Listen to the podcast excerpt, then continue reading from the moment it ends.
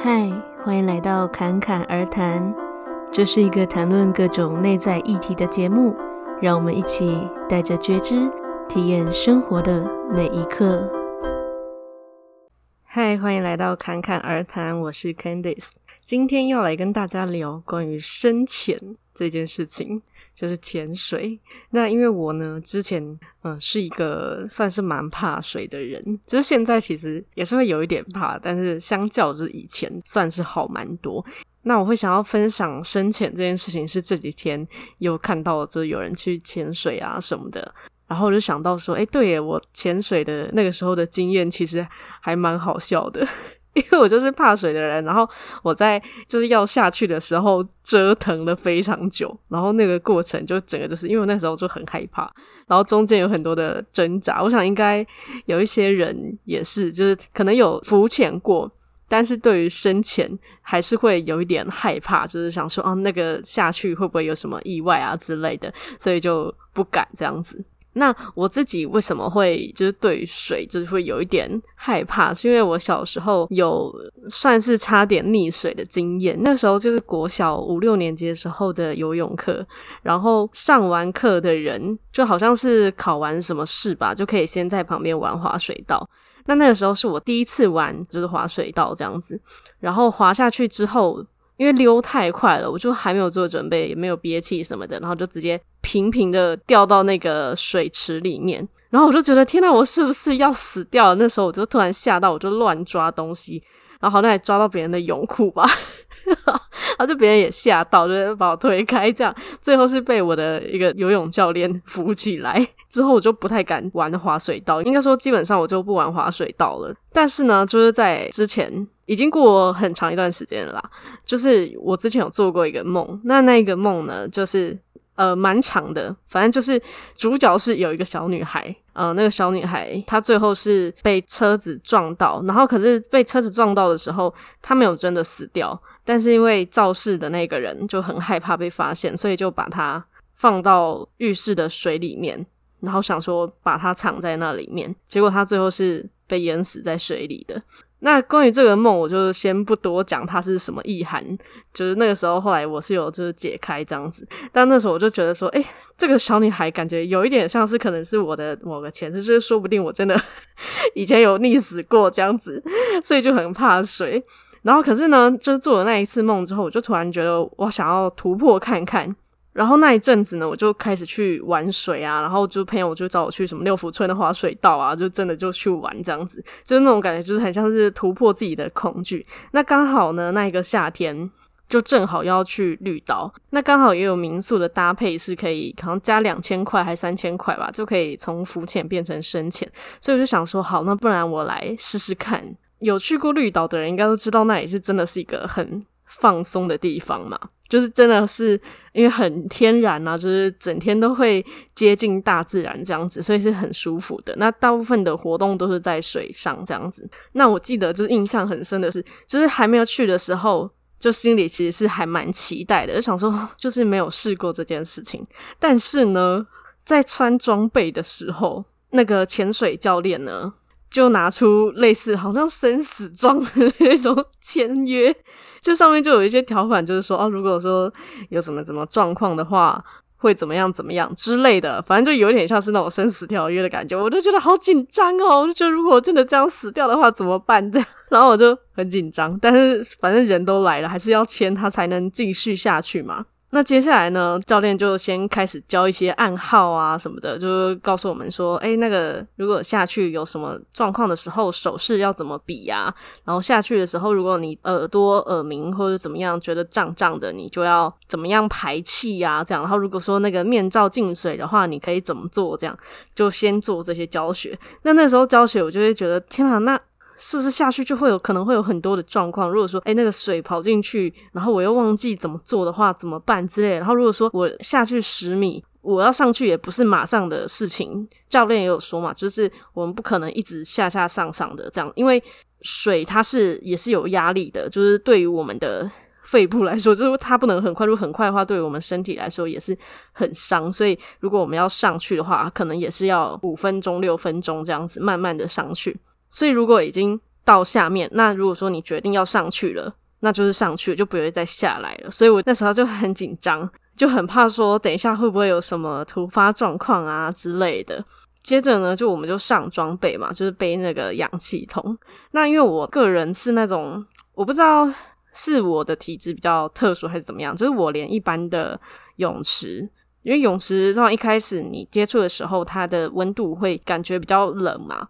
所以我一开始一下去，就算只是游泳池，我都会觉得有一点喘，就是在一般的游泳池也是会这样子。但是像有一些人，他可能就很快就适应，或者是说他觉得那个感觉对他来说没有什么。但是对我来说，我会觉得哦，那种那种喘就会有一点。会带动我的那种紧张感，所以就连是在游泳池里面，我都会先静止不动一下，之后觉得适应之后才开始游泳这样子。那之前呢，就是我是也有浮潜的经验，就是浮潜的时候也是因为海水它的那个感觉又会更严重，所以下去的时候我都会先在边边，就是都一定会有那种很大的浮板给那种不太会游泳的人。然后我一开始一定都是死命抓着浮板，然后都是过了一段时间。觉得比较适应之后，才会慢慢游离开来这样子。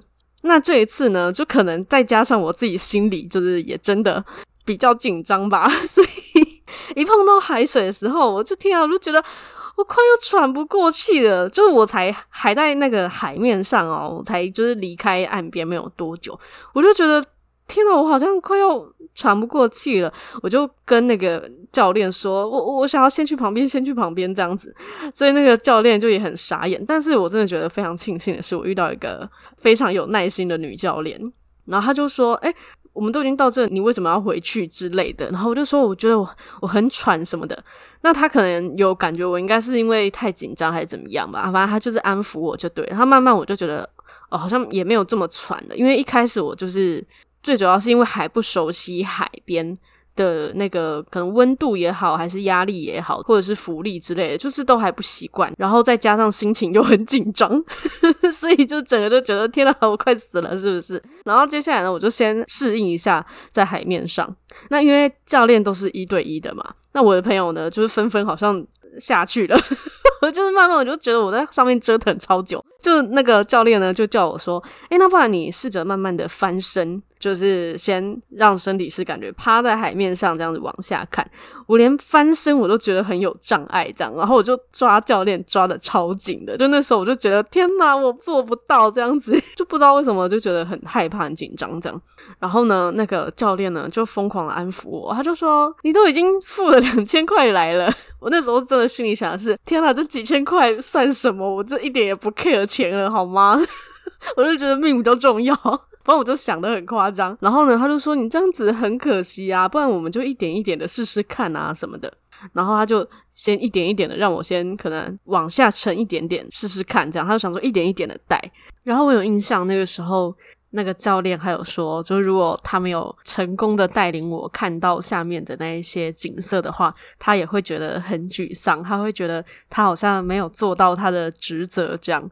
那我就觉得天呐，你都已经讲成这样子了，我还不努力一点吗？这样，就我心里就是也有一点觉得说，哈，我如果就这样子让这个这么认真的教练感到挫败的话，好像也不太好这样，所以就想说，那不然。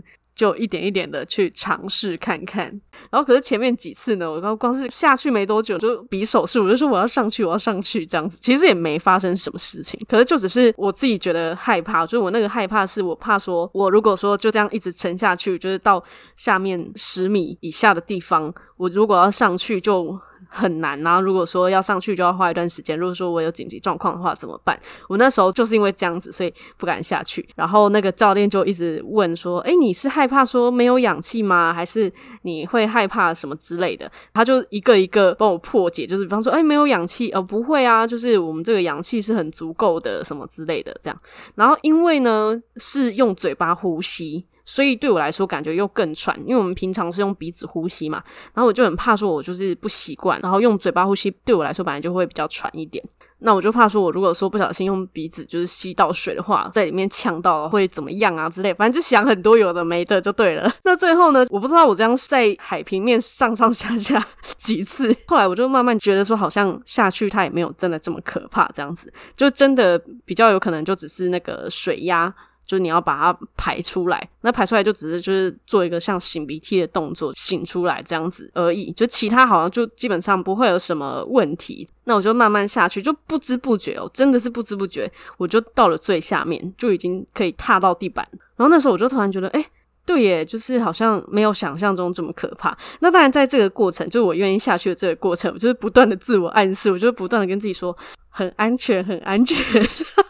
虽然说我很紧张，可是就那时候我就是想说，好，那我就先真的就是让身体就是放松下来，然后告诉自己说很安全这样子，然后我才就是哎莫名其妙到了地面上这样子。但是当然也是因为我那个教练他真的是非常的有耐心，就我全身就是抓他抓的超紧的，然后我到下面整个人就很宕机这样，我就觉得在海里面我就整个就不是我了，就那个状态是一个很卡，就是觉得。我现在要干嘛？我现在要去哪里？我就是完全都 follow 那个教练这样子。可是看到那些珊瑚啊、鱼啊怎么之类的，真的觉得就很美。那那种感觉是跟看照片、看影片真的是不一样。它就是在你面前很漂亮这样，然后你是摸得到、看得到这样。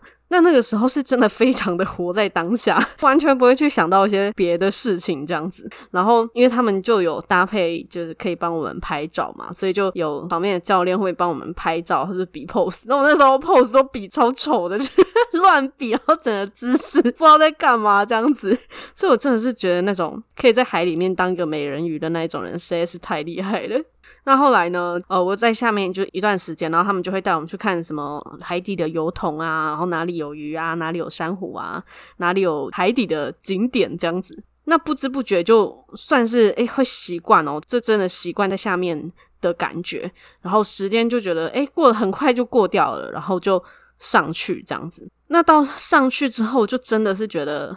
就一方面，就也是觉得很庆幸，就是我有下去，然后可以看到很多东西这样子，然后那种感觉是就非常清爽，因为我就觉得我好像跨越了一个很大的门槛，就就好像去了另外一个世界回来，因为海底世界跟陆上世界就真的完全不一样啊，那种感觉很很像是你去了另外一个地方，真的就是另外一个世界，然后回来就觉得很像是重生这样子，所以那时候我就在想，其实。很多时候，恐惧这个东西都是我们自己想象的。因为我会不敢下去，就是因为我在下去之前想象了很多，觉得。好像会发生的事，可是事实上都没有发生。然后就是这个过程都非常的安全。